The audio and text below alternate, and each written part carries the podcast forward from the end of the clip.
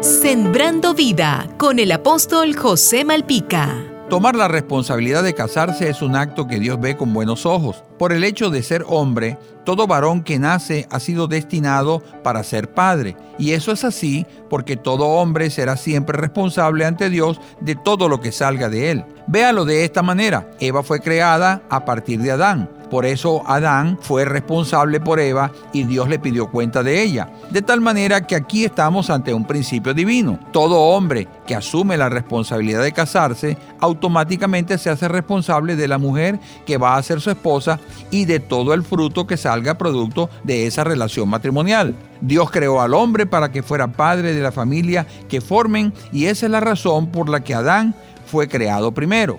Note que después de Adán nadie más fue creado de barro. El Padre es el origen o la fuente que sostiene, el que protege, el que nutre y el que provee la identidad de todo lo que produce.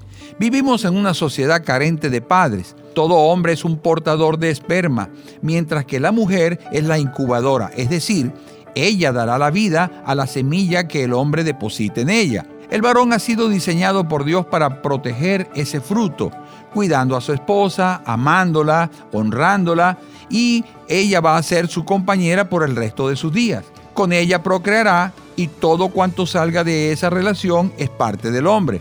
Este es un tiempo donde Dios está restaurando a la familia, creando conciencia y valores en medio de una sociedad que parece que ha perdido el rumbo. Volvamos a Dios y entronemos a Jesús como el Señor de los matrimonios. Jesús te dice, no te dejaré ni te desampararé. Sembrando vida con el apóstol José Malpica.